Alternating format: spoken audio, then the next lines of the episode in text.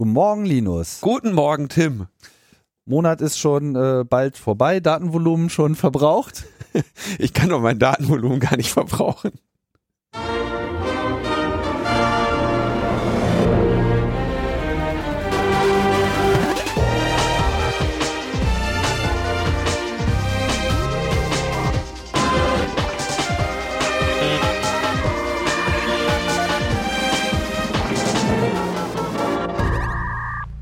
Logbuch Netzpolitik Nummer 233 vom 20. Oktober 2017. Nur ein Tag nach der letzten Folge. Ja, großartig. Jetzt wird hier die Taktzahl erhöht. Ja, Nee, Thomas hat wir das sehr gut gemacht. Haben, haben wir uns ja gerade schon drüber unterhalten. Hat mich sehr gefreut, diese Folge. wir steigern das Brutto-Podcast-Produkt. Das war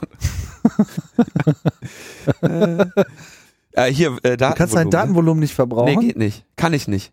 Ähm, weil ähm, ich kann, also äh, meine, ich habe ja keinen Empfang. also es ist wirklich, ich bin, Sowas. ich habe jetzt einfach so viele. Ich glaube, ich, ich, ich kündige die längste Geschäftsbeziehung meines Lebens. Ich wie war lang, seit, wie lang lief? ich war jetzt inzwischen die Hälfte meines Lebens äh, bei bei E Plus unter Vertrag. Du Jungspund. Ja, die Hälfte meines Lebens oder einfach früh ein Handy gekriegt, ne? Sage ich aber nicht. Echt? Warte mal, da muss ich mal Die Hälfte nachdenken. meines Lebens, ja. Wie lange bin ich denn da schon dabei? Ähm, oh, Ja, ja. Das war wie gestern, als du mit dem Nokia 5110. also bei mir ist es noch nicht ganz die Hälfte des Lebens, aber es geht auch schon in die Richtung, merke ich gerade. Also ich glaube, ich habe wahrscheinlich irgendwo anders noch längere Verträge. Äh, irgendwie meine Eltern wollen ja irgendwann auch das ganze Geld zurückhaben. Aber nein, also einer der längsten Verträge meines Lebens geht zu Ende, Mhm. weil sich die Vertragspartei seit einigen Monaten nicht mehr imstande sieht, ihren Teil Zu erfüllen. äh, ihren Teil zu erfüllen. Nämlich, wir haben da so einen Vertrag gemacht, dass ich ähm, eine SIM-Karte kriege, die in ein Gerät reinstecke, so ein Funkgerät und mit dem Funkgerät dann telefonieren und ins Internet kann. mhm. Surfen. Surfen zum Beispiel, ne? Und ähm, der geht nicht mehr. Seit Jahre, also seit Monaten. Ich bin und äh, also jetzt, wenn ich jetzt mal äh, anfange zu ranten, ne? Ich habe folgendes Phänomen. Also Kannst du Hintergrund. sagen, von welchem Unternehmen wir reden? Oder? Naja, E Plus ähm, inzwischen, also, Also, hat, O2. Hm. O2 hat die ja gekauft und hat dann gedacht, ey, das ist doch bestimmt total einfach, zwei Mobilfunknetze zusammenzulegen. Und da, ich wusste ja schon, das ist nicht ganz so einfach. Deswegen habe ich auch schon damit gerechnet, dass das ein paar Monate knarzen wird. Aber es läuft doch jetzt schon seit zwei Jahren so, oder nicht? Nee, die haben, die, die haben das bis heute nicht fertig. Nee? Also ich, ich kann mal die Phänomene benennen, die, die mich plagen, ja? Geplagt haben. Bald ist es ja vorbei. Ähm, also ich, ich arbeite ja, wie einige vielleicht wissen, im Bereich der IT-Security. Das heißt, wenn ich telefoniere, dann kommt das auch durchaus mal vor, dass ich über nicht unbedingt ein Staatsgeheimnis spreche und nichts, wo, wo man jetzt sagen würde, das darfst du auch am Telefon nicht besprechen, aber zumindest, wo man davon ausgehen möchte, dass man zumindest die durchschnittlichen Sicherheitsmaßnahmen eines Mobilfunknetzes hinter sich weiß, Mhm. wenn man telefoniert. Und was in dieser Branche einen total schlechten Eindruck macht, ne? Ist, wenn das Gespräch auf einmal abbricht und beide Gesprächspartner jemand anderen hören. Nein, wirklich? Ja. Und ich habe Zeugen. Ja. Und beide Gesprächspartner mit jeweils einer anderen Person sprechen. So, und das ist mir passiert. Ähm, Thomas Lohninger, mit Thomas habe ich telefoniert. Ähm, der ist mein Zeuge. Ähm, Kai Biermann von Zeit Online. Was? Da haben wir über die Veröffentlichung von dem äh, hier von dem. Wahlhack äh, gesprochen, ja. Ja. Und auf einmal äh, ist auf einmal, hörst, du- hörst du so ein Rauschen, auf einmal ist da eine andere Person, so, was, was willst du, warum hast du mich angerufen? So. Ähm, und, und noch weitere Personen, bei denen ich jetzt nicht disclosen möchte, dass ich mit denen telefoniert habe und vor allem nicht worüber. Mhm. Ja, so, das ist ein, also das ist ja ein, so, und das ist am laufenden Band passiert. So, das andere, was die ganze Zeit passiert ist, ist jedes Telefonat, jedes, je, ein jedes Telefonat bricht früher oder später ab. Was zu der wunderschönen Situation geführt hat, äh, jetzt habe ich ja vor einigen Tagen meinen O2-Vertrag gekündigt. Ähm, Und wenn man das macht, dann geht ja die Maschine an mit dem, äh, wollen sich, die, sich das nicht nochmal anders überlegen. Also der, du kannst sowieso einen, einen O2-Vertrag nicht kündigen. Du kann, geht nicht. Du kannst den zur Kündigung vormerken lassen und dann musst du innerhalb von zehn Tagen dort anrufen und das bestätigen. Ja. Wo ich mich auch frage, was, wo sind wir denn? Normalerweise werden Verträge schriftlich ge geschlossen und schriftlich gekündigt und die sagen so ungefähr, die Kündigung be bedarf der fernmündlichen Form. Ja, also irgendwie auch totaler Scheiß. Ja, Adresse, wo du einen Brief hinschreiben kannst. Ich wollte ja eigentlich fristlos äh, und außer Dingens außerplanmäßig kündigen, weil ich äh, Grund zu der Annahme habe, dass äh, dass das Vertra oder weil ich das Vertrauensverhältnis zu diesem Anbieter als nachhaltig gestört betrachte, seitdem äh, vertrauliche Gespräche von mir unterbrochen wurden mit anderen Personen. Das, das darf gar nicht gehen, ne? Das kann gar nicht sein, darf überhaupt nicht passieren. Nach allem, was ich, und ich habe ja jahrelang in diesem Bereich gearbeitet, kann das gar nicht passieren. es sei denn, du hast also eine Massivverkackung, die du gar nicht haben kannst. Ja? Haben sie über Monate ist das jetzt immer wieder passiert, so dass ich inzwischen mein Mobiltelefon nicht mehr benutzen konnte. Ähm, eigentlich nur noch fürs Internet, aber Internet geht ja genauso wenig. Deswegen konnte ich mein äh, mein wunderschönes äh, Volumen. Ich hatte ein ganz tolles Volumen, also wirklich richtig viel Volumen. Niemals war ich in, auch nur in der Nähe der Lage, dieses Volumen zu nutzen. Das habe ich denen ja auch immer gesagt. Meinte, Sie kriegen, Herr Neumann, 50 Gigabyte. Ich ihr könnt auch 100 machen, die kriege ich doch eh nicht. Ja, okay, aber, aber immerhin immerhin hätten sie die dann. Ja, gut. Also auch das äh, nicht passiert. Auf jeden Fall gestern, also dann, dann fang, fängt diese Maschine an, wo sie dich anrufen, ne? Erstens machen die das, offenbar hatten die mich irgendwie dann auf Wiedervorlage, weil ich bin gar nicht dran gegangen, ähm, auf Wiedervorlage und Wiedervorlage ist bei denen morgens kurz nach neun. So, dann ruft morgens um kurz nach neun ruft einer bei mir an unangekündigt. Ne? Das ist ja sowieso schon mal nicht, kannst du nicht machen. Ne?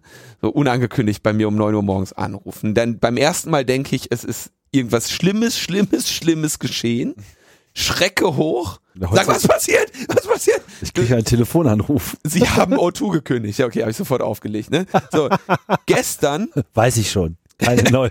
Richtig, endlich, vielen Dank. So, können Sie mir das nochmal schriftlich geben? Nee, reicht ja am Telefon, also schriftliche Kündigung. Auf jeden Fall ruft dieser Typ mir an und ich sehe an der Nummer, okay, das ist er jetzt. Und ich habe gedacht, jetzt bist du mal gnädig und habe gesagt, gehst du mal dran und hörst dir mal an, was er vorzutragen hat. Ja, hallo, O2 hier. Ähm, ich wollte mal fragen, wieso Sie denn den Vertrag gekündigt haben. Und ich sag, junger Mann, Nehmen Sie sich kurz Zeit, ich erkläre Ihnen das. Nummer eins, Ihre Gespräche brechen andauernd ab. Und am anderen Ende höre ich nur du, du, du.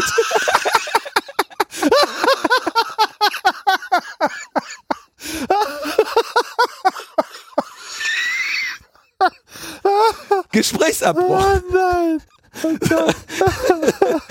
Und der Typ hat noch nicht mal wieder angerufen. Der hat noch nicht mal zurückgerufen. Oh, weia. Oh, grandios. So, also, liebe, liebe Freunde von O2. Oh, wow. Es tut mir sehr leid. Äh, viele Jahre war ich froh, äh, im, im Unterschichtennetz zu sein und war stolz auf das Geld, was ich jeden Monat spare. Aber ich kann mir das nicht mehr erlauben. Also das ist einfach im Kundenkontakt und auch im Kontakt mit Freunden, die andauernd denken, du hast aufgelegt, ja? Sagen, warum hast du denn aufgelegt? Ich habe nicht aufgelegt, ich bin bei O2. Ach so.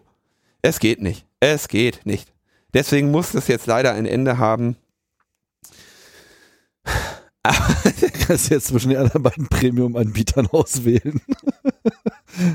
ich sage jetzt nicht, zu welchem ich gegangen bin ähm, und man soll den Tag ja auch nicht vor dem Abend loben, weil noch hat O2 ja mannigfache Möglichkeiten. Ziehst du deine Nummer mit um? Ja, eben, genau. Ich, ja. Und wenn die, wir da, wenn die wir da jetzt reingrätschen, ne? Oh, dann fahr ich nach Blut. München. Ich weiß, wo die wohnen. nee, also, aber wirklich, das mit diesem, ich muss, ich habe einfach nur noch geweint. Ich habe inzwischen dann, ich habe äh, zwischenzeitlich habe ich mir eine Prepaid-Karte von einem anderen Anbieter geholt und habe darüber meine äh, beruflichen Telefonate abgefackelt, weil es einfach nicht mehr ging. Ja. Und ich habe dann mal, als das anfing mit diesen Unterbrechungen, ne, habe ich, damit ich einen Beweis habe, äh, Einzelverbindungsnachweise eingestellt und habe mir die, dann siehst du teilweise, wie ich achtmal hintereinander die gleiche Nummer anrufe, äh, weil wir irgendwie telefonieren wollten. Und die Leute einfach nur inzwischen schon so sagen, komm Linus, ist gut. Äh, Ne? Und dann, dann, Also, ich, dann wollten wir ja. über IP telefonieren. Ich längst ja immer, dass ich dann FaceTime oder Signal oder irgendwas gemacht habe. Geht aber natürlich auch nur, wenn du zu Hause im WLAN bist. Weil wenn du unterwegs ist, ist das, ist das IP von denen äh, genauso im Arsch wie, äh, wie das Voice. Wirklich, wirklich traurig. Und ich, ich freue mich aber, ich freue mich, dass sich meine Mobilfunkrechnung jetzt im Zweifelsfall verdoppeln wird, aber ich dafür telefonieren kann. Da muss ich das eben leider in Kauf nehmen. Hm. Okay. Naja, Dafür gibt's dann vielleicht auch IPv6. Ist auch schon mal was. äh, vielleicht IP wird mir reichen. IP wird mir reichen. Ah. Äh, Okay, wir wollten mal hier, ähm, Ja, das ist. Äh, aber ich werde jetzt, ich, von, ich, den, sag- von den Störungen. ich habe jetzt irgendwie gedacht, so, es gibt gerade so ein anderes Unternehmen, die auch meinen, sie müssten mich verarschen. Ähm, ich bin mal gespannt, ob die, äh, ob die, ob die weitermachen oder Also, auch im Telekommunikationsbereich, oder? Ja, ja. Ich bin da jetzt, ich habe mir jetzt überlegt, wenn wer, wer sich mit mir anlegt, der wird im Pod, der landet im Podcast. Oh Gott. Ey, also, unglaublich. Naja, egal. Also das wollte ich jetzt mal ganz kurz äh, erwähnt haben, weil ich das sehr witzig fand. Ja, mein, äh, mal gucken. Also meine, äh, so im, im Frühjahr habe ich dann auch wieder so einen Termin für äh, potenzielle Vertragsänderungen. Früh übt sich, äh, ne, also früh anfangen, ne? Besser, better jetzt als never, weil äh, da wird, ich bin da noch gespannt. Deswegen leite ich diese Geschichte ja jetzt schon ein. Also ich, ich bin ja, ich würde ja wirklich mir kaum vorstellen, dass das jetzt reibungslos über die Bühne geht. Mit diesem Wechsel. Ich bin mal sehr gespannt, was sie sich da noch einfallen lassen. Ja. Du wechselst auch? Weiß ich noch nicht. Ich kann Also, dich als Kunden werben. Jetzt, wo du sagst, äh, Verbindungsabbrüche, hatte ich tatsächlich in letzter Zeit auch mal. Ähm, man weiß ja immer nicht, an wem es so liegt. Ähm, Ich weiß, woran. Ja gut, ähm, müsste ich mal so ein bisschen mehr drauf achten. Wobei dieses Ich bin mit jemand anderem verbunden habe ich noch nie gehabt. Wirklich habe ich viele Male. Ich habe das, Ja, Ich hab das glaub dir angefangen zu ich, ich glaub dir das, sammeln aber und- ich, ich habe ich hab's halt jetzt so nicht gehabt. Und in der City gibt's durchaus auch äh, Netz. Außerhalb der City ist es natürlich äh, problematisch und nur das Datenvolumen ist halt wie immer in Deutschland, das hatten wir ja hier auch äh, gestern in der Sendung wieder mal ausführlich beklagt, dass das alles äh, bekloppt ist und dass wir uns halt so äh, netzneutralitätsgefährdende Tarife eigentlich nur deshalb eintreten, weil, weil, die das nicht rausrühren. weil einfach das Volumen künstlich begrenzt wird und das ist halt das Problem. Ich hatte bei O2 50 Gig für irgendwie knapp über 40 Euro. Das war ein guter Deal. Mhm. Deswegen wollte ich den auch nicht aufgeben. Aber ich hatte zu keinem Zeitpunkt jemals diese 50 Gig und ich konnte nicht telefonieren. Wenn das funktioniert hätte, wäre es ein Top-Deal gewesen. Und vielleicht kriegen das ja auch irgendwie hin. So, vielleicht kriegen das in zwei Jahren, kann ich ja vielleicht dann wieder zu denen zurückkommen. Aber äh, also so die Dienstleistung muss schon erbracht werden. Naja.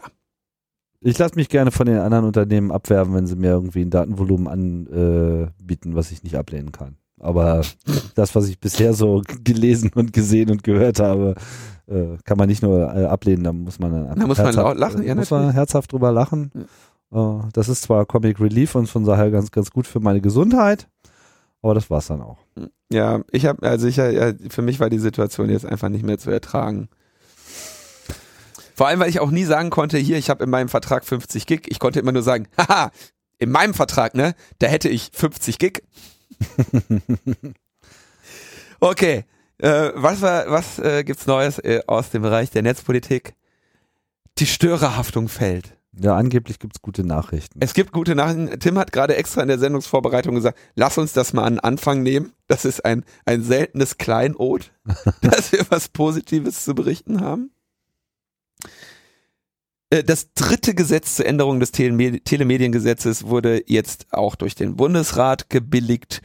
Und ähm, damit, äh, so hoffen wir, fällt dann nun endlich die Störerhaftung. Ein sogenannter Störer ähm, ist jemand, der die Tat nicht begangen hat, sie aber ermöglicht hat, indem er ein WLAN bereitgestellt hat, Ähm, und die Tat, wie sollte es anders sein, ist äh, die einzige Tat, die im Internet äh, wirklich mit drakonischen Strafen verfolgt äh, und auch äh, sofortiger Strafe zugeführt wird und effizient verfolgt wird, nämlich die Verletzung des Urheberrechts. Denn wo kämen wir denn da hin? Ja, man muss ja auch an die Anwälte denken, die.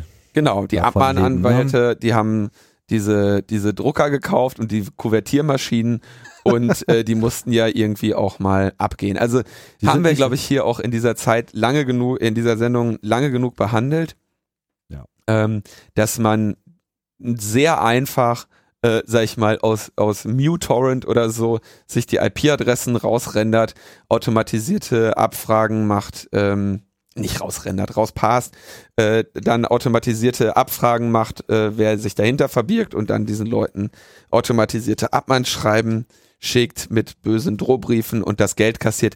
Das ist heute der Digitalisierung und Automatisierung sei Dank ohne großartiges äh, Nutzen von Menschen möglich. Man braucht dann vielleicht noch die bei der Post angestellten Personen, die diese äh, Briefe zustellen, aber ansonsten kommt das Geld äh, rein aufs Konto.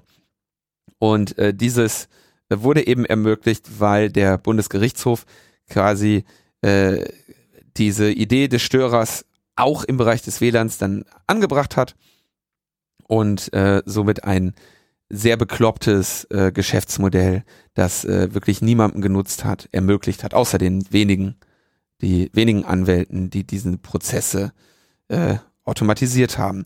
Es gab verschiedene äh, Ideen dagegen vorzugehen. Es gab ja auch mal, ich glaube, von Ilse Eigner dieses Gesetz, was die äh, Abmahngebühren äh, quasi ähm, deckeln sollte. Ich weiß gar nicht, was da raus geworden ist, wie das wieder unterwandert wurde. Ähm, insbesondere gab es aber 2014 den ersten Entwurf von Seiten äh, de, der Bundesregierung, ich glaube vom Wirtschaftsministerium, übrigens äh, von der digitalen Gesellschaft schon lange davor, es war eine der ersten Amtshandlungen nach Gründung der digitalen Gesellschaft, einen Gesetzesentwurf vorzuschlagen, der die Störerhaftung äh, beseitigt und damit das Provider-Privileg. Denn wenn man sich fragt, wie, wenn man Leuten Internet gibt, ist man schuld, das würde ja auch für ähm, für Provider gelten und wäre zum Beispiel auch ein erklärter Grund, warum O2 mir vielleicht gar kein Internet gegeben hat. Aber nein, Provider haben das Privileg, von dieser Störerhaftung befreit zu sein. Privatpersonen oder Kleinunternehmen hatten das nicht. Mit diesem dritten äh, Gesetzesänderung des Telemediengesetzes, äh, das nun verabschiedet wurde, wäre das ist das auch nicht mehr der Fall. Wer hier gut zugehört hat, weiß, dass es 2016 einen ersten Anlauf gab, die Störerhaftung abzuschaffen, ein, der auch durchgegangen ist, der aber verbleibende Risiken hatte und einen Passwortschutz verlangte. Also man war nur von der Störerhaftung befreit, wenn man einen Passwortschutz auf seinem Internet hatte, auf seinem WLAN hatte. Und das war etwas, was übrigens das äh, ein EuGH-Urteil verlangt hatte. Mhm. Ähm, egal, jetzt ist dieser zweite Entwurf durch. Man die Juristen sind sich natürlich wieder uneinig, ist auch interessant, ne, dass du nicht einfach mal ein Gesetz so schreiben kannst, dass es einfach klar ist. Man könnte ja auch einfach sagen, offenes WLAN, wer ein offenes WLAN macht, kann nicht belangt werden, Thema durch. Jetzt kommt die Sache, ähm, Hotspot-Betreiber können dazu gezwungen werden, bestimmte Seiten zu sperren, äh, wenn über sie das, Inter das Urheberrecht verletzt wird, also etwa File-Sharing-Seiten. Das soll aber allerletzter, allerletztes Mittel sein, nun ist das ja so in der Juristerei, dass das allerletzte Mittel immer das einzige ist. Also wenn wir Pech haben, müssen wir jetzt alle Netzsperren äh, auf unseren. Ja, vor allem, ich meine, auf, wie hieß noch gleich die Webseite im Internet, wo das Urheberrecht noch nicht irgendwie verletzt wurde? Ähm. Weil, gibt's eine? Ja, keine Ahnung. Also ich. Nee, wüsste ich jetzt nicht. Bei dem Urheber. So, okay, ich dachte, es, gäbe echt eine. Nein, es ist ja un unmöglich, das Urheberrecht nicht zu äh, verletzen und von daher können sie eigentlich auch gleich dicht machen dann, ne? Also ich bin mal gespannt, ich werde jetzt mal vorsichtig. Ja, ich meine, ich habe eh, äh, also mit dem, mit dem WLAN bereitstellen, mal gucken. Also es gibt natürlich noch andere Risiken, das hatte auch damals schon Udo Vetter behandelt, ne? Wenn es, das wäre jetzt also das Abmahnding. Du hast noch irgendwie, wenn du Pech hast, halt das Problem, dass irgendwelche äh, wirklich Straftaten begangen werden äh, über deinen Internetanschluss und du da äh, in Probleme reinrasselst, das bleibt davon äh, unbenommen.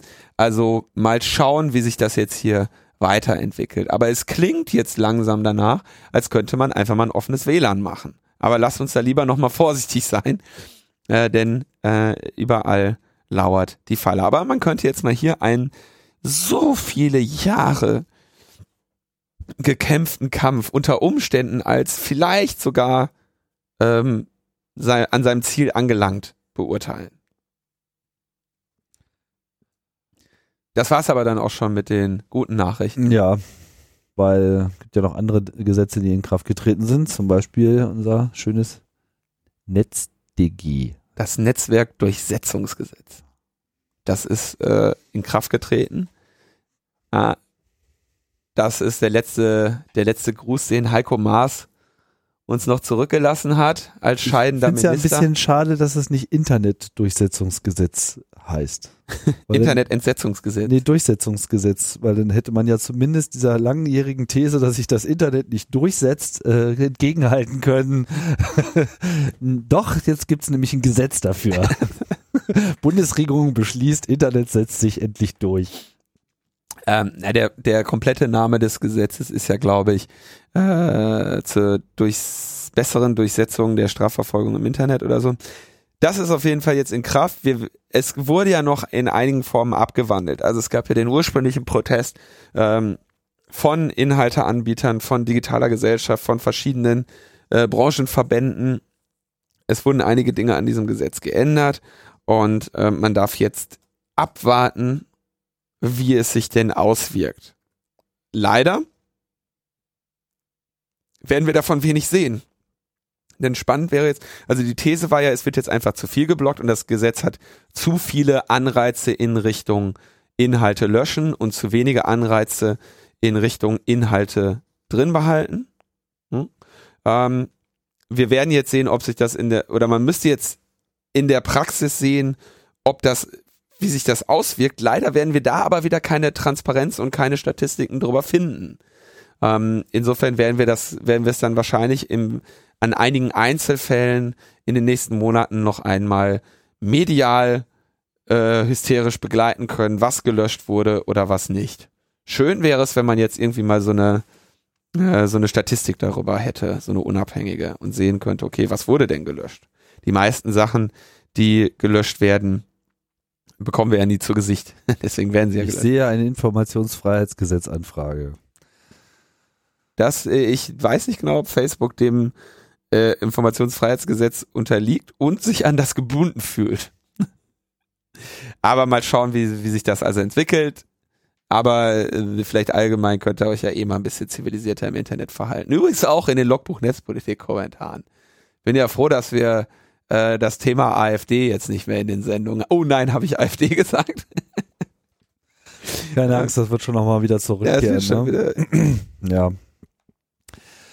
So, dann äh, scheint die Bundesregierung ein bisschen wackelig geworden zu sein, was so ihren Cyber äh, betrifft. Ja, als das, als die CITES gegründet wurde, wurde ja gesagt, auf gar keinen Fall werden wir äh, Schwachstellen kaufen. Auf gar keinen Fall werden wir das Wissen über Schwachstellen zurückhalten. Keinen Umständen. Niemals werden wir das tun. Gar kein, gar keinen Fall. Niemand hat die Absicht. Niemand hat die Absicht, Schwachstellen zu horten. Äh, jetzt äh, setzt man sich da doch mal ein bisschen mit auseinander. Die SPD-Bundestagsabgeordnete Saskia Esken hat eine kleine Anfrage äh, an das Innenministerium gestellt und die Antwort bekommen. Äh, das Problem, dass äh, das Innenministerium setze sich gegenwärtig intensiv mit der Frage auseinander, wie denn äh, mit dem Wissen über Schwachstellen, über Zero-Day-Schwachstellen umzugehen ist und man äh, beabsichtige da einen Prozess zu konkretisieren. Interessant äh, oder das Beispiel hier wäre der in den USA äh, bekannte Vulnerabilities Equities Process, äh, wo sich quasi dann die äh, die diejenigen, die den durchführen, anmaßen, quasi abzuwägen, was ist diese Schwachstelle wert, we- was sie uns bietet im Rahmen der, was weiß ich, Kampf gegen den Terror. Ähm, und was ist diese Schwachstelle ein Risiko für uns? Oder für andere, ne? Für äh, betroffene Nutzer. Ähm, leuchtet ein, ne? Also man, man versucht die Abwägung zu treffen, okay, was ist der, was wiegt, äh, wie schwer wiegt es, wenn wir alle Nutzer dieses Produktes weltweit dieser Schwachstelle ausgesetzt lassen, gegen unseren Vorteil, wenn wir diese Schwachstelle ausnutzen können. Mhm. Ja, okay. So funktioniert Politik. Man, Wir muss, ab, man muss abwägen zwischen den Interessen aller Parteien. Jetzt könnte man diese, diesen gelobten Vulnerabilities Equities Process ähm, mal irgendwie einer kritischen Beäugung unter, äh, unterziehen, wenn man sich nämlich anschaut, was äh, WannaCry für ein Theater bei uns veranstaltet hat, was ja eine Schwachstelle war, äh, was ein Wurm war, der eine Schwachstelle benutzt hat, die aus dem Haushalt der NSA stammte und von anderen veröffentlicht worden war. Da kann man also sehen, mit welcher Verantwortung Und vor allem halt schon sehr lange, sehr lange, sehr lange System bekannt war. Genau. Man ne? hätte ja da schon vor Jahren was äh, gegen tun können, aber hat man halt nicht. Und das schlug ja wirklich genau zu dem Zeitpunkt auf den Tisch, als sie halt noch groß angekündigt haben, ah, hier, wir kümmern uns jetzt mal, dass wir hier Überblick kriegen und so und dann Und vor allem sie, in dem Fall wussten sie das ja seit Ewigkeiten, dass diese Schwachstelle in anderen Händen war. Also ich finde die Formulierung, das Ministerium setzt sich mit dem Thema gegenwärtig intensiv auseinander. Da habe ich so einen Blick von Leuten, denen die Haare zu Berge stehen und schreien durch die ministerialen Flure rennen. Ich habe eher den Eindruck, dass sie äh, einen fertigen Entwurf haben, den sie in sechs Monaten irgendwie auf den Tisch knallen, der einfach dahingerotzt ist und äh, der beinhalten wird, keine Ahnung, folgende geheime, ähm, folgende dem Geheimschutz unterliegende Organisation trifft eine unanfechtbare Tatsachenentscheidung ohne jegliche Kontrolle oder Aufsicht. Und dann sagen sie, wir haben aber sechs Monate sehr intensiv haben wir uns damit auseinandergesetzt und unsere vollständige Expertise einfließen lassen. Parlamentarische Kontrolle ist hier gegeben. Wir haben ja das, äh, Wir haben Experten befragt. wir haben Experten befragt. Mhm. Also ne, am Ende werden wir eine, also ne, muss man jetzt auch sagen, die, diese Organisation, die das dann macht, die muss ja intransparent sein, ist ja klar. Äh, weil wenn sie sagen würde, hey, wir haben folgende Schwachstelle und wir haben uns überlegt, wir halten die geheim, oh scheiße, ähm, das geht natürlich auch nicht. Ähm, aber aus, ich bleibe dabei, ähm, es wirkt immer schwerer, das Risiko für uns alle, denn wir sind ja hier dann die Spielbälle. Ja, wir, die unbescholtenen Bürger, die nichts zu verbergen haben, äh, die dann diese Schwachstellen in ihren Systemen auch haben und die dem Risiko dieser Schwachstellen Tag ein und Tag aus ausgesetzt sind, bis sie irgendwann die Shadow Brokers ähm, klauen und dann unsere Milka-Produktionsanlagen damit kaputt machen. Ja. Nein, die Shadow Brokers waren das natürlich nicht, aber ähm, wir wir sehen, wohin die Reise geht. Ich bin der festen Überzeugung, dass die einzig sinnvolle Antwort ist, IT immer für alle sicher zu machen, Schwachstellen immer offen zu legen, Schwachstellen immer zu fixen und Schwachstellen nicht für sich geheim zu behalten. Der Schaden, der da über uns alle, das Risiko und der Schaden, der da über uns alle gebracht wird, ist immer höher. Nicht äh, ihr Wissen bei sich selbst behalten hat eine äh, Gruppe aus Belgien. Der Marty van Hoof ist äh, in seinen FAQs sehr darauf bedacht, dass er der Einzige ist. Äh, ist keine Gruppe, er, er war das alles ganz alleine. Hat er nochmal extra in die FAQ geschrieben. Ist das auch so? Na, wenn er das sagt, gehe ich davon aus. Also das Paper hat zwei Autoren, ihn und seinen Professor. Und er schreibt in seinen FAQ, dass er den Professor nur dabei geschrieben hat, weil es sein Professor ist und er den dabei schreiben musste. Was ja üblich ist an so Ja, ja, genau, Universitäten, deswegen ne? hat er das nochmal betont. Ja, ja. Aber wie FAQ, warum schreibst du in dem Paper we? Ich glaube, wie dem auch sei, also er, ihm Okay. gebührt hier äh, Ehre und Kritik ähm, beim Entdecken dieser Schwachstelle in den WLANs, die jetzt aber hier, die ist ja mal abgegangen wie ein Zäpfchen. Ja, Hatte das wurde, alle drüber geredet. äh, ja, WLAN haben die Leute begriffen, das ist etwas, was jeder hat und was jeder braucht und Ja. jeder will. Und ähm, die Krypto, die er da angegriffen hat oder in der er einen Implementierungsfehler gefunden hat, ähm, ist ja auch eine, die noch als sicher galt und gilt und übrigens auch weiterhin gelten wird. Ne? Also ähm, es gibt ja keinen, es ist kein fundamentaler Fehler in der im Design? Im Design gefunden worden, sondern in der Implementierung. Es mhm. geht also jemand hin, oder es wird ein Paper geschrieben und gesagt, äh, es werde WPA, äh, beziehungsweise es werde WPA 2 und es sei folgendermaßen. Und nach diesem Standard werden dann Implementierungen geschrieben und äh, in vielen dieser Implementierungen fanden sich eben Fehler. Und jetzt versuche ich, das mal zu erklären. Das wird spannend. Glaubst du, wir können das? Ich kann das, glaube ich. naja, also Vereinfacht. Also der Nerd-Level wird jetzt auf jeden Fall äh, steigen, egal was du tust. Also das Ziel von WPA ist, die Funkverbindung zwischen eurem äh, Access Point und eurem Endgerät zu verschlüsseln. Mhm. Und zwar Ziel ist, ein außenstehender Angreifer soll gar keine Inhalte sehen. Nichts, gar nichts. Der soll, also das Einzige, was er sehen kann, ist, da Bit, funkt etwas. Bitbrei. Genau, Bitbrei. Wie erzeugen wir Bitbrei? Durch Verschlüsselung. Und äh, das äh, ein sehr Verschlüsselung genügt einem eigentlich sehr simplen Prinzip. Und zwar nimmt man einen geheimen Strom an Bits, der scheinbar zufällig ist, und kreuzt diesen mit dem wirklichen Strom an Bits, den man äh, übermitteln möchte. Die einfachste Variante wäre ähm, quasi, dass beide verschlüsselte Parteien über einen bekannten geheimen Strom Bits verfügen. Sagen wir mal, du und ich haben jeder das gleiche ähm, Gigabyte random Informationen auf unserer Festplatte liegen. Dann könnten wir mit diesem Gigabyte einmalig ein Gigabyte verschlüsseln. Ja?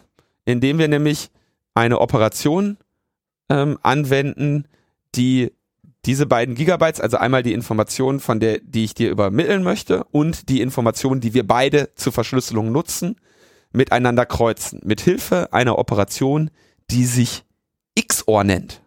Das exklusive oder. Das tollste Oder der Welt. Das tollste Oder der Welt.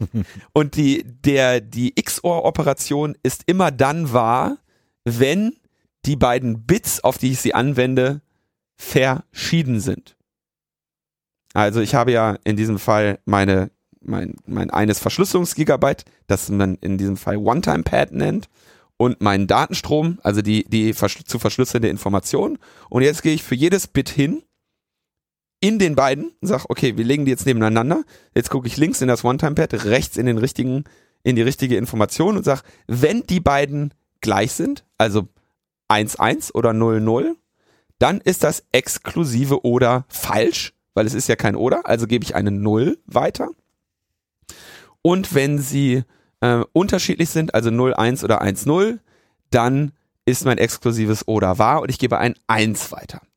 Und der Tim empfängt dann diese Information, nimmt sein One, nimmt sein One-Time-Pad, sein Gigabyte, legt das neben das Gigabyte, was ich ihm übertragen habe, und wendet diese Operation wieder an. Ähm, und was dann wieder rauskommt, ist das, was ich übertragen habe. Ähm, so ist Verschlüsselung also reduziert auf das Problem, dass zwei Personen über einen Schein oder über einen zufälligen, scheinbar zufälligen Datenstrom verfügen, den sie mit ihrem wirklichen Datenstrom vergleichen. Jetzt kannst du aber nicht immer erstmal, also dieses One-Time-Pad-Beispiel ist schlecht oder ist, ist impraktikabel, weil wir müssen vorher auf sicherem Wege dieses Gigabyte, was ich jetzt da mal arbiträr äh, ähm, genommen habe, ähm, austauschen und wir können das auch nur einmal verwenden. Den Begriff One-Time-Pad hast du jetzt einfach aus dem. Nee, den habe ich gerade schon gesagt. Den habe ich gerade schon gesagt. Du hast nicht richtig zugehört. Ich habe den gerade schon mal gesagt. Okay. Du hast ihn schon gesagt, aber du hast ihn noch nicht. Ja, genau, der heißt deshalb One-Time-Pad, weil man es nur einmal machen kann. Okay. Ähm, würde ich nämlich jetzt ein zweites äh, Gigabyte wieder mit diesem One-Time-Pad verschlüsseln, wäre ein Angreifer in der Lage, aus den zwei verschlüsselten Werten den Verschlüsselungswert, also das One-Time-Pad zu errechnen. Deswegen darf niemals ähm, das gleiche, der gleiche Verschlüsselungsdatenstrom verwendet werden.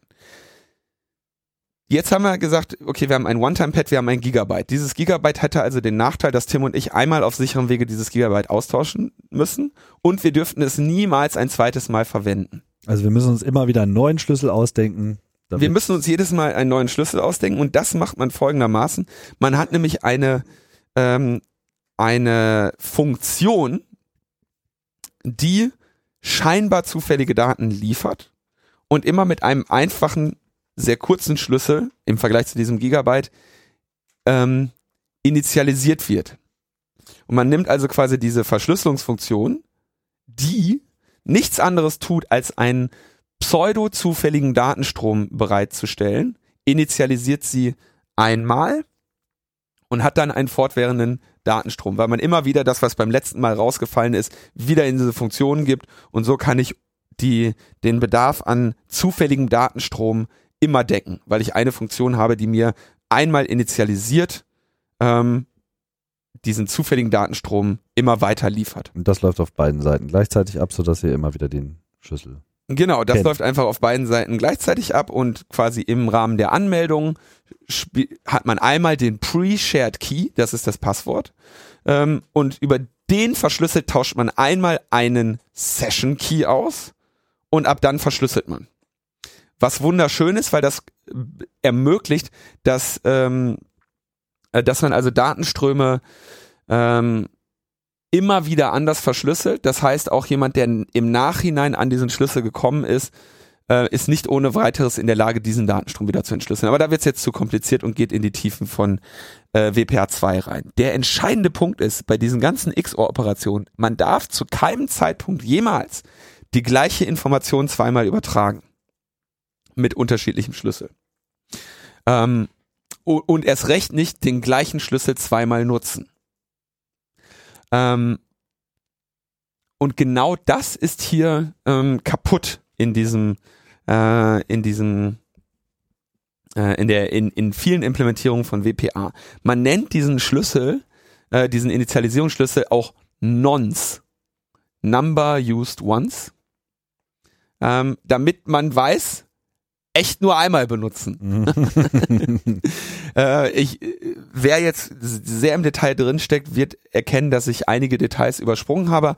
Aber der entscheidende Punkt ist, man darf niemals eine Nonce zur Twons, Twice machen. Zur Twice. Zur so. Und jetzt machen die ähm, die Angreifer gehen also jetzt hin und nutzen einen Prozess, der, äh, also wenn ihr jetzt von einem, w von einem WLAN äh, Empfang zu dem anderen geht, dann muss, muss ja trotzdem irgendwie eine Übergabe erfolgen. Ja, also wenn man jetzt in einem, wenn man ein WLAN hat mit mehreren Antennen, ähm, dann muss da ein Übergang entscheiden. Pipapo ist, glaube ich, geht nicht so, geht ein bisschen zu sehr ins Detail. Entscheidend ist, der Angriff funktioniert dadurch, dass man ähm, eine Empfangsbestätigung des WLAN-Clients auf dem Weg zum WLAN-Router abfängt, bevor sie den WLAN-Router erreicht. Der WLAN-Client weiß natürlich nicht, dass seine Empfangsbestätigung nicht angekommen ist und verschlüsselt dann eben weiter seine Daten mit den Schlüssel, den er ausgehandelt hat. Jetzt verstreicht eine Frist, weil der Router die Empfangsbestätigung nicht bekommen hat und dann schickt er ähm, ein das scheinbar verloren gegangene Paket erneut. Ja, also der der WLAN, der der der Client sendet die ganze Zeit Pakete und sagt alles super, alles super. Der Router ähm, erwartet eine äh, Empfangsbestätigung, kriegt die beim ersten Mal nicht, weil die Angreifer die weggeschluckt haben. Und der Client denkt sich aber, ja, alles super. Und jetzt kriegt er auf, hat also weiter verschlüsselt neue Initialisierungsvektoren genutzt. Und jetzt kommt der, kommt auf einmal der Router und sagt, ey, du, hier ist das Paket nochmal. Du hast nämlich den Empfang nicht bestätigt. So. Jetzt sagt der Client, oh krass, ich war voreilig. Ich habe schon weiter verschlüsselt, immer wieder neue Pakete genommen, immer wieder meine Funktion neu mit dem letzten, mit der letzten Nonce, mit einer neuen Nonce initialisiert und sagt, oh fuck, jetzt muss ich quasi zurückspringen auf den letzten Status, den ich mit dem Router hatte. Ich muss also meine Kryptographie mit dem Router neu synchronisieren. Ähm, also einen Prozess durchführen, der Key Reinstallation heißt. Wir müssen uns neu darauf einigen. Und ähm, was nun bei vielen Clients passiert ist, die verschlüsseln Daten noch einmal mit der gleichen Nonce. Und damit hat der Angreifer schon gewonnen. Ähm, insbeson ins besonders interessant ist das in dem, w in dem WPA-Treiber äh, WPA Supplicant, der unter Linux-Anwendung findet.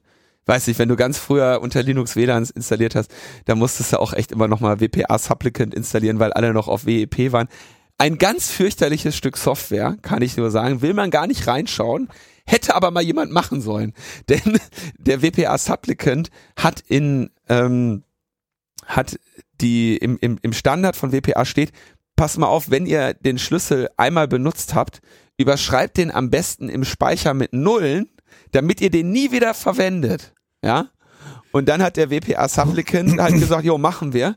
Und bei der Key Reinstallation nimmt er dann einen Schlüssel nur aus Nullen.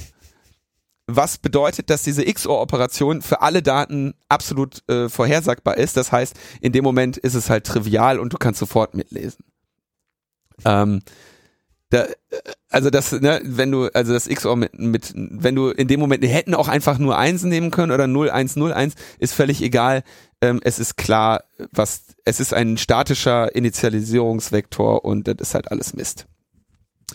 So kann man also in eine bestehende WLAN-Verbindung eingreifen und dann äh, bis zu dem Punkt kommen, dass man die also ähm, mitschneiden und äh, auch aktiv manipulieren kann.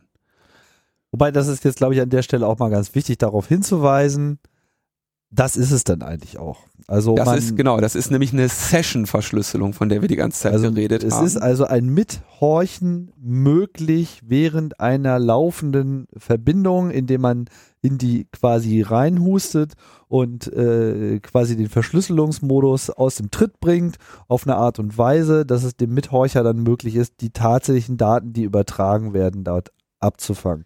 Es ist nicht so, dass man danach irgendwie den eigentlichen Versch äh, Ursprungsschlüssel dieses WLANs erfährt und sich immer einbuchen kann und dann jemand im Nest hat, sondern es ist sozusagen nur ein Mithören einer aktiven Verbindung möglich und von daher ist das Problem schon mal begrenzt und äh, man muss halt auch sehen, das Ganze betrifft halt nur die Verschlüsselung in der Luft äh, wenn irgendein Provider abgehört wird auf dem Kabel, dann dann ist sein Problem sehr viel größer. Ja, dann dann dann dann dann dann, dann fällt das ohnehin weg und äh, dann sind die Daten ohnehin da. Also es ist sozusagen die Frage ist, wer ist jetzt hier der Angreifer und wer kann daraus einen potenziellen Nutzen haben?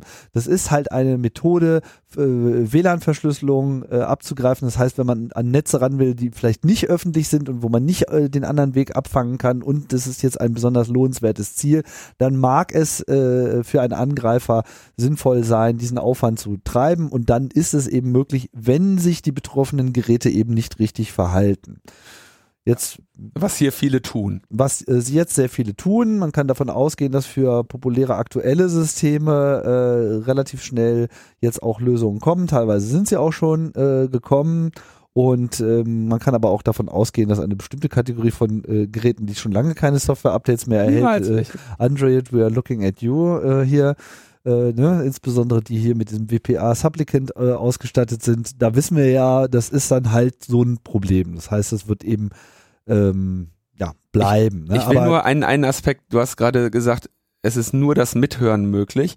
Du kannst auch das Ding zu einem vollständigen Man-in-the-Middle-Angriff okay. ausweiten, mhm. wenn du nämlich in dem Moment, wo du einmal diese Verschlüsselung geknackt hast, sprichst du sie ja auch selber und kannst damit, und das demonstriert er auch in diesem Video, dann das neue WLAN sein. Ja, das heißt, du kannst dann einen Man in the Middle, du kannst dann den Access Point vollständig nachemulieren, kannst Internet bereitstellen, hast dann die ganzen Möglichkeiten, die du als Man in the Middle oder als Router sowieso hast. Äh, also, was weiß ich, SSL-Strip anwenden, äh, was weiß ich, DNS-Anfragen. Also dann bist du einmal in der Position, die halt jemand hat, der ein Netz gibt.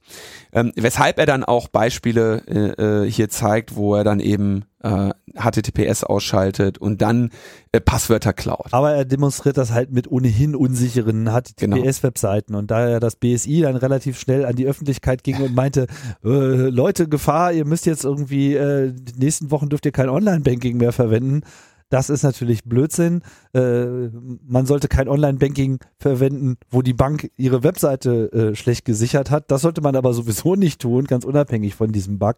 Und äh, da ändert sozusagen jetzt dieser äh, Kram nichts. Aber das Mir ist, ist auch tatsächlich kein Online-Banking äh, bekannt. Das kann sein, dass es welches gibt, aber es wäre mir ist nicht bekannt, dass es einen Online-Banking-Anbieter gibt, der sein SSL nicht vernünftig konzipiert hätte. Ja, also dazu gehört eben, dass man ja. äh, Hypertext Strict Transport Policy und solche Header alle anhat, so dass sich eigentlich, wenn du einmal Online-Banking mit einem Gerät gemacht hast, dann sollte sich dieses dieser Browser weigern, jemals wieder ähm, mit diesem mit dieser Bank unverschlüsselt zu sprechen.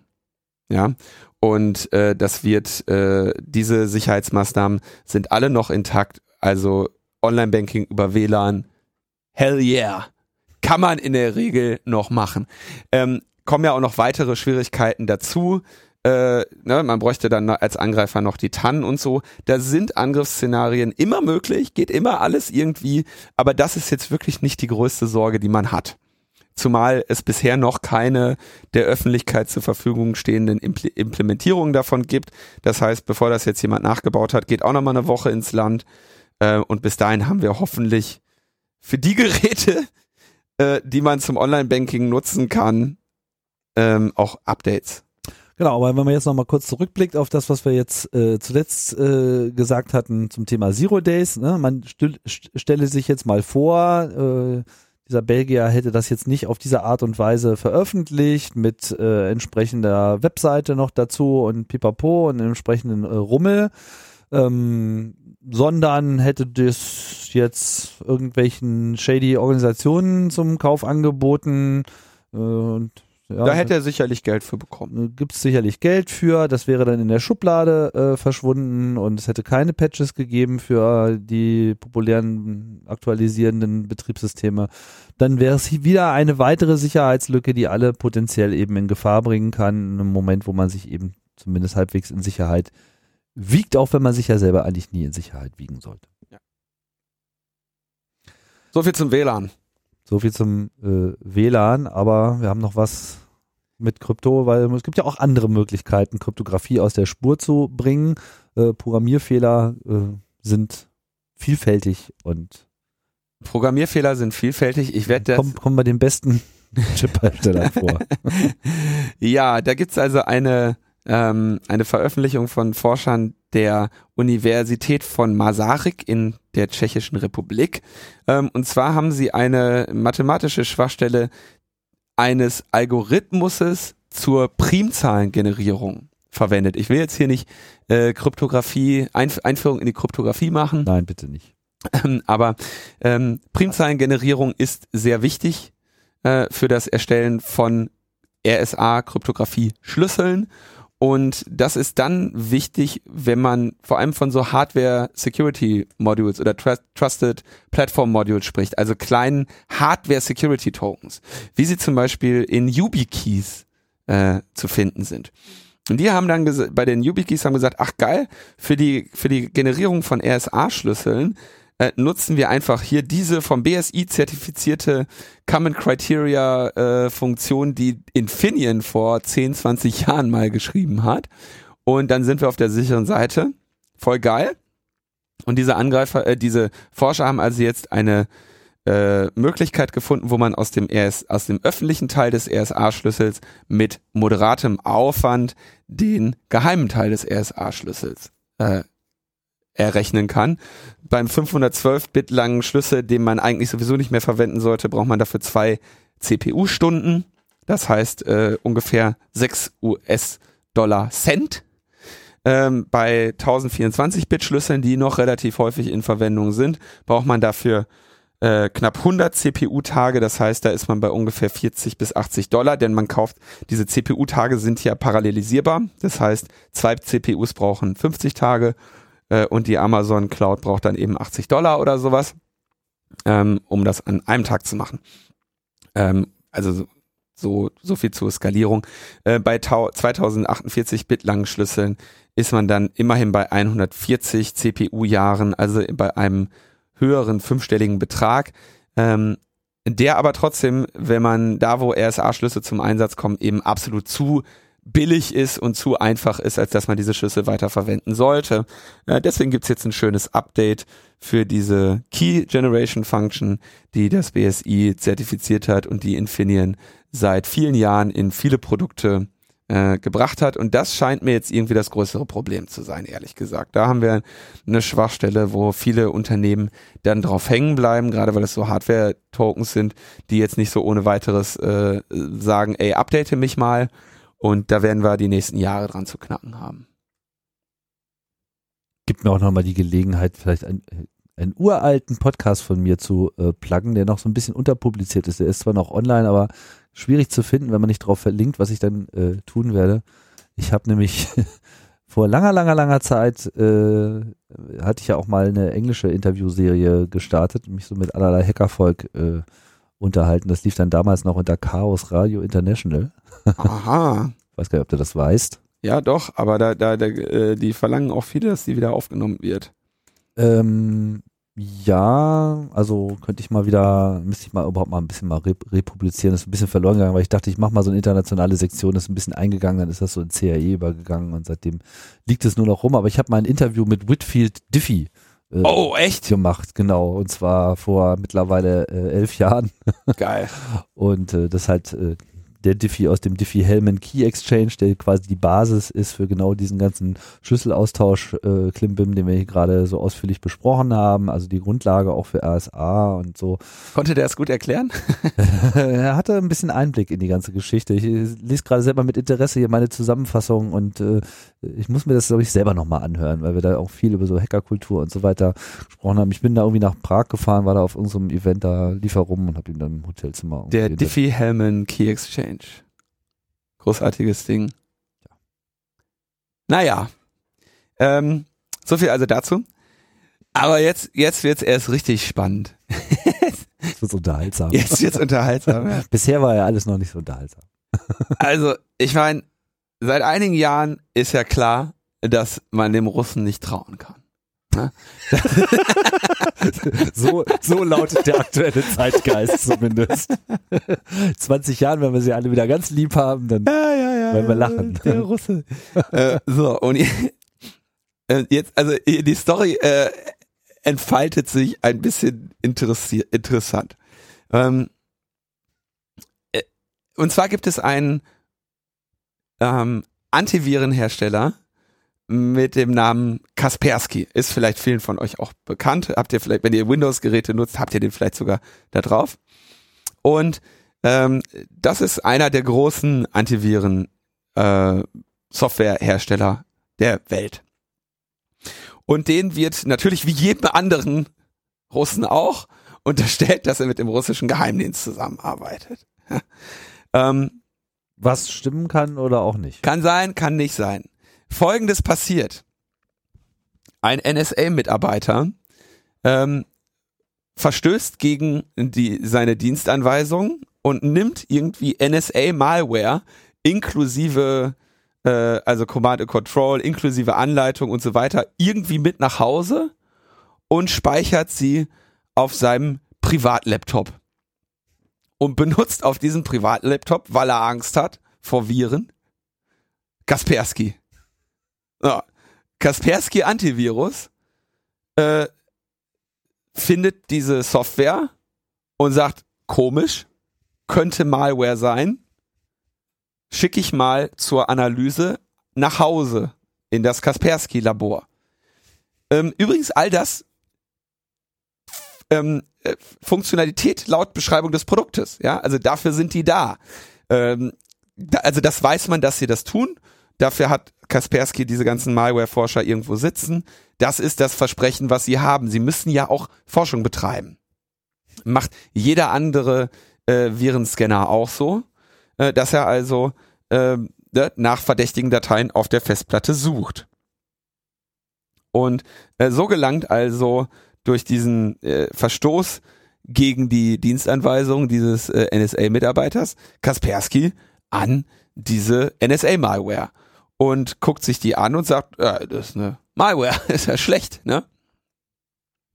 Und ähm, interessanterweise macht man denn das zum Vorwurf. Geht aber noch ein bisschen weiter, die Geschichte. Die NSA verbietet also jetzt, äh, hatte sowieso ähm, Kaspersky verboten bei ihren Mitarbeitern. Unter anderem deshalb, weil sie selber auch immer Antiviren exploiten, wenn sie ähm, Systeme übernehmen. Also ein Antivirus ist ein, eine Software, die auf dem Computer läuft und das, was sie verspricht, nämlich alle Programme zu kontrollieren auf schädliche Aktivität vor der Ausführung zu prüfen, ähm, quasi wenn das Programm versucht in irgendwelche Systemeinstellungen zu gehen, eine Warnung zu geben und all das kann ein Virenscanner nur machen, wenn er sehr tiefe äh, Befugnisse im System hat, also sich sehr tief in das System, in das Betriebssystem einnistet. Deswegen ist es sehr lustig, wenn man einen Virenscanner exploitet, weil man dann sehr große Systemprivilegien hat und die ausnutzen kann. Das heißt, man hat Zugriff auf alle Dateien, man hat Zugriff auf den Speicher, man kann sich alles anschauen, was das Betriebssystem so macht. Das heißt, die optim das optimale Ziel für eine Backdoor oder für einen Trojaner ist der Virenscanner selber. Weshalb viele Leute eben auch keine Virenscanner benutzen. Weil könnte ja böse enden. Hm, also aus diesem Grunde, also die NSA sagt, erstens wollen wir nicht, dass fremde Virenscanner unsere Sachen finden. Zweitens wissen wir, dass wir selber Schwachstellen in Virenscannern nutzen und ausnutzen. Deswegen, liebe Freunde, installiert ihr keine russischen Virenscanner, weil wir wissen ja, dass die unsicher sind. Das ist die eigentliche Begründung, warum die NSA das verboten hatte.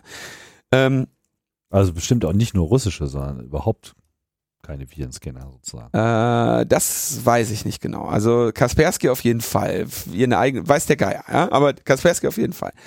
Im September jetzt äh, sagte das Department of Homeland Security dann vollständig überall in allen Behörden müssen ähm, innerhalb von sechs Monaten Kaspersky deinstalliert werden, denn die Software, wir haben herausgefunden, die Software hat umfassenden Dateizugriff. Nein, hör auf und ähm, und kann außerdem äh, exploited werden. Ach was, so ne? Auch das irgendwie ein ein sehr großer äh, Captain Obvious an dieser Stelle. Sagen aber die Sorge ist, dass der russische russische Geheimdienst ähm, diese Funktionalitäten von Kaspersky ausnutzen könnte. Also die äh, die die Sorge ist hier, wir befürchten, dass das Unternehmen Kaspersky wissentlich oder unwissentlich mit dem russischen Geheimdienst zusammenarbeitet. Jetzt ist die Frage, woher wollt ihr das denn wissen?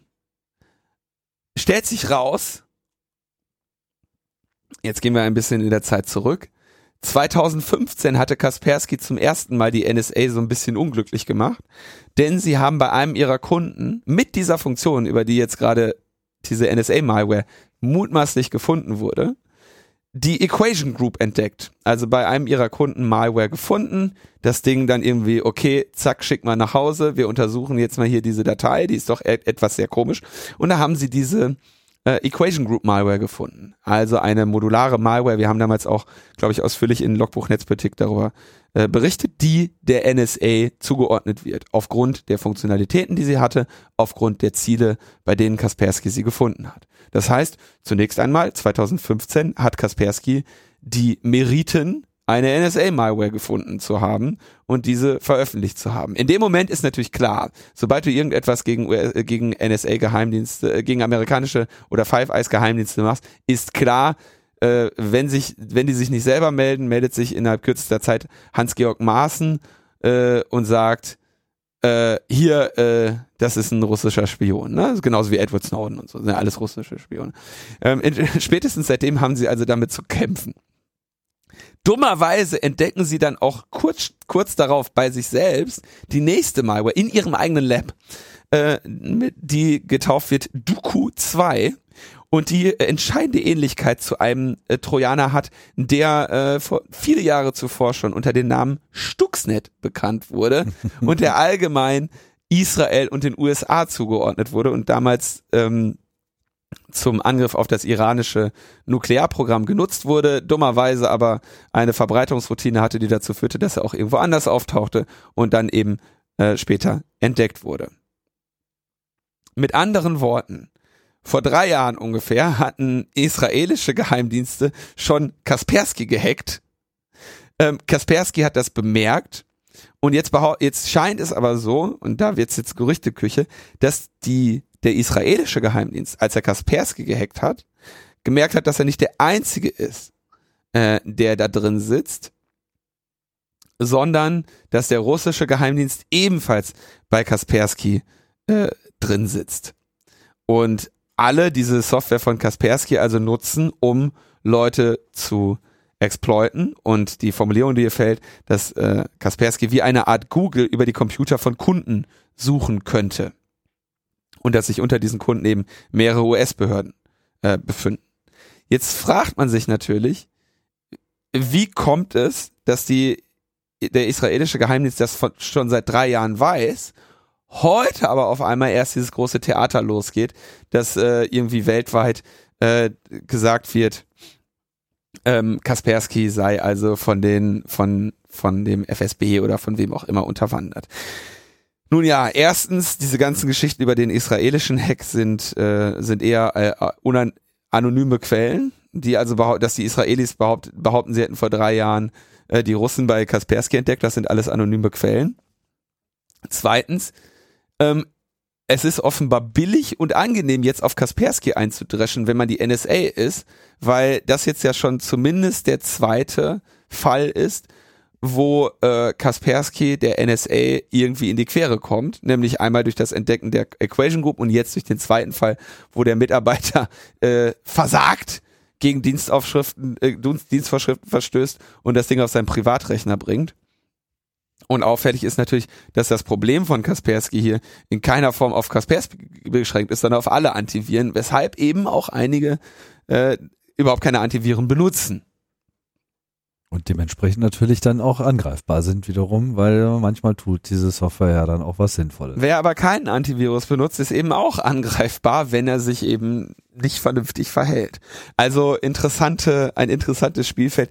Ich finde das nur echt schön, wie diese Geheimdienste da äh, gegenseitig überall drin hängen und dann am Ende irgendwie Mist erzählen. Aber das Einzige, auf jeden Fall interessant ist, dass diese Warnung vor Kaspersky, die ja jetzt in der Lage ist, diesem Unternehmen nachhaltig zu schaden, so wie sie veröffentlicht wurde und von den Medien weitergetragen wurde, ähm, offenbar drei Jahre später passiert oder zweieinhalb Jahre später passiert.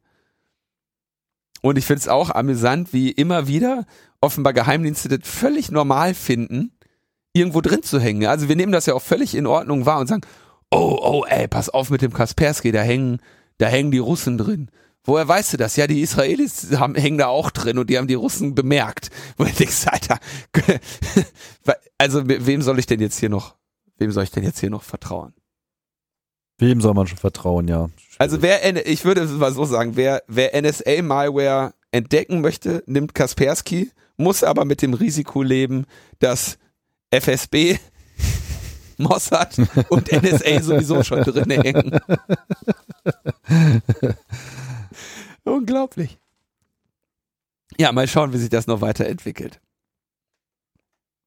So, jetzt haben wir ein paar lustige Meldungen gehabt. Jetzt äh, machen, müssen wir nochmal schnell die Kurve kriegen zu ein paar echt äh, fürchterlichen Meldungen. Update zu den äh, zehn verhafteten Personen in Istanbul.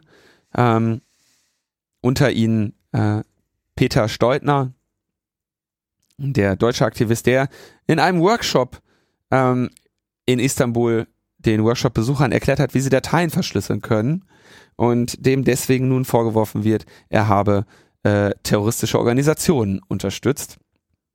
Da ist ein bisschen Bewegung reingekommen in den Fall, denn es wurde jetzt die Anklageschrift veröffentlicht und die Hoffnung ist nun, dass die Veröffentlichung der Anklageschrift ein Zeichen auf Beschleunigung der Behandlung dieses Falles ist, denn Dennis Yüksel, der ja schon über 200 Tage in türkischer Haft ist, hat noch keine Anklageschrift. Also verhaltene, positive äh, Betrachtung der Tatsache, dass hier eine Anklageschrift äh, veröffentlicht wurde. Ähm, es wurde außerdem auch gemeldet, die Staatsanwaltschaft fordere 15 Jahre. Das geht aus der Anklageschrift nicht hervor. Also wir werden mal sehen, was sie dann machen werden. Ähm, aber man könnte also jetzt hoffen, dass in diesem Fall etwas Beschleunigung kommt. Wir bleiben dann natürlich am Ball. Währenddessen wurde Anfang Oktober äh, die beiden Aktivisten Peter und Ali äh, von, die also von Tactical Tech dort waren, von Access Now zu Helden der Menschenrechte und Kommunikationsüberwachung gekürt. Ähm, ich vermute, dass äh, das eine schlechte Übersetzung ist. Das klingt auch gerade ein bisschen. Äh ähm, äh, ähm, ich, also die, die ähm, Nee, das, Die- äh, also auch das Original äh, lautet tatsächlich so. Heroes, äh, the fourth annual Heroes of and, and Villains of Human so, Rights na, also and nein, Communication Sie, Surveillance. ich denke, Sie, mal, Sie, Sie sind die Heroes of Human Rights und dann. und andere sind die Villains of Communication Surveillance. ja, ja, also von daher. Also Ali Garavi aus Schweden, Peter Steutner aus äh, Deutschland sind also jetzt zu den Helden ähm, gekürt worden. Neben ihnen auch andere aus äh, Mexiko, aus, äh, aus den USA. Ähm, nun ja. Aber wenn es da verhaltene Hoffnung gibt, es ist echt krass, dass du für ein digitales Sicherheitstraining in der Türkei für nunmehr 100 Jahre, äh, 100 Tage auf, ohne Anklageschrift in Haft landen kannst und äh, können also nur hoffen, dass da jetzt mal irgendwie langsam ein bisschen Bewegung reinkommt und diese Leute da endlich aus dem Knast rauskommen. Und mit ihnen natürlich auch die acht weiteren von Amnesty International und was da nicht alles. Türkei geht derzeit echt überhaupt nicht. Aber äh, bei der bei der Türkei haben wir ja wenigstens noch die den Hebel der EU-Beitrittsverhandlungen. bei Malta haben wir den nicht. Ja, In Malta wurde jetzt eine Bloggerin getötet. Äh, und zwar Daphne Caruana Galizia. Ähm, die hat Anfang 2016 darüber berichtet, dass zwei zentrale Mitarbeiter des Premierministers Josef Muscat unlautere Finanzoperationen getätigt hatten. Und ähm, kurz darauf in der Veröffentlichung der Panama Papers wurde das auch äh, bestätigt, ja, also von unabhängigen Forschern. Die hat sich in, Pana äh, in Panama, sag ich schon, in, in Malta mit äh, dem Wandel dieser, dieses Staates von einem eigentlich von einer beschaulichen Insel äh, zu einem Steuerparadies mit entsprechenden äh, mit entsprechender Geschäftigkeit äh, auseinandergesetzt. Äh, irgendwie gerade mal 100 Kilometer von Sizilien entfernt, Sizilien, Italien, ne? Und hat äh, dort ähm, sich innerhalb kürzester Zeit zu einem innereuropäischen Steuerparadies entwickelt. Und wie gesagt, wenn du ein Steuerparadies ist, bist, dann ziehst du eben entsprechende Leute an. Ne? Also irgendwie äh, 17 Prozent weniger Mehrwertsteuer auf die, auf die Anschaffung einer Yacht. Da kommt die sizilianische Mafia schon mal auf den Gedanken, die Yacht dann eben auf Malta anzumelden. Der Finanzsektor ist imposant gewachsen, auch das klar, Mhm. wenn du niedrige Steuern versprichst. Und entsprechend Luxuswohnungen, neue Nachtclubs und Hotels. Ähm, ausländische Unternehmen äh, kommen 5000 neue jedes Jahr auf der Insel nieder. Ansonsten hat Malta noch so schöne Angebote wie, äh, dass du einen maltesischen Pass für 650.000 Euro bekommst. Das heißt, für einen selbst. ja, also ich kannst du Malte kannst dir damit EU-Staatsbürgerschaft kaufen, ne? Das macht den ja so, Ah. das macht den Also ja nicht dann- nur für. Okay. das treibt ja den Preis. Ja. Ne? Also Mhm. echt geil. Ähm, und ein Unternehmen dazu gründen, 5000 pro Jahr lassen sich da nieder. Du brauchst ein Büro, eine lokale Sekretär oder Sekretärin und Buchhaltung fertig für die Form. Äh, einige Tage, ne? also Hürden bei der Anmeldung sehr niedrig und mittlerweile gibt es mehr als 70.000 registrierte Firmen, 580 Investmentfonds, die von Malta aus operieren ähm, oder so tun, als ob. 8000 davon sind italienisch, die meisten davon dubios. Wett- und Spielbüros haben dort ihren Sitz. Naja, und da hat diese Bloggerin also ähm, mal so ein bisschen ihre Nase reingehalten und hat da innerhalb kürzester Zeit auch eben Verknüpfungen in den engsten Bereich des Premierministers gefunden und äh, schrieb dann vor wenigen Tagen in ihrem Blog, äh, resigniert. Wo du auch hinschaust, überall sind Gauner, die Lage ist hoffnungslos. Sie verlässt kurz nach dem Post ihre Wohnung, steigt in ihr Auto. Bombe. Bombe, tot, Thema erledigt. Ja, also jetzt, wo du es nochmal erwähnt hast, äh, erinnere ich mich auch, das alles schon mal gelesen zu haben. Also dieses äh, Reisepassangebot oder dieses Staatsbürgerschaftsangebot. Das Thema ist, Malta-Files, die gab's ja auch, da hat sie dann ist auch dran in, mitgearbeitet. bei Russen auch sehr beliebt. So. Der Russe hat überall seine Finger. Naja, also nicht sicherlich nicht nur, aber äh, vor allem auch. Ne? Ist jetzt nicht unbedingt so die Option für Flüchtlinge, weil die äh, dürften dann Probleme haben, solche äh, Beträge auf den Tisch zu legen, aber das ist natürlich dann für bestimmte Mitglieder der First Class in äh, Russland äh, eher Portokasse. Spart man sich ja dann beim Kauf einer Yacht. Ich finde das, also es ist echt äh, natürlich ein, also es ist halt total krass, ne? Also eine, eine, eine, eine Journalistin mit einer Autobombe zu töten in Europa, das ist schon echt äh, Hochgradig mafiös. Also ich meine, es ist jetzt nicht so, dass wir das aus Italien nicht auch äh, kennen würden. So, das ist jetzt in, in diesem Gebiet nicht, nicht unbedingt eine vollkommen neue Methode, nur war Malta bisher nicht unbedingt dafür bekannt und der Zusammenhang ist natürlich hier auch relativ klar und lässt natürlich vermuten, dass das eben hier bis weit in die ja, Staatsebene hineingreifen. Also sie hatte natürlich, äh, sie wurde natürlich auch vorher ausführlich bedroht, ne? Und hat das auch, äh, ähm, hat das ja also auch äh, äh, irgendwie erwähnt so und dann irgendwie ähm, wurde natürlich auch von allen äh, als als irgendwie Fantasterei abgetan oder so, ne? Hm. Tja. Übrigens hat sie nicht ihre Wohnung verlassen, sondern das Haus ihrer Familie. Lese ich, sehe ich gerade. Vor dem Haus der Familie ist sie dann in die Luft geflogen. War schon echt krass. Linus, wir müssen Schluss machen. Ja. Ich muss. Mir fällt da auch nicht mehr viel zu ein. Ne? Nee, das also es ist irgendwie übel. Aber Hauptsache, wir haben genug, uns über die Lügenpresse aufzuregen in Deutschland. Mm. So denn. So denn, endet diese Sendung. Dann sei Simon und Lars gedankt an dieser Stelle. Mhm. Und wir melden uns bald wieder Genau. mit den schlechten Nachrichten der Woche. Viel Spaß damit. Tschüss. ciao, ciao.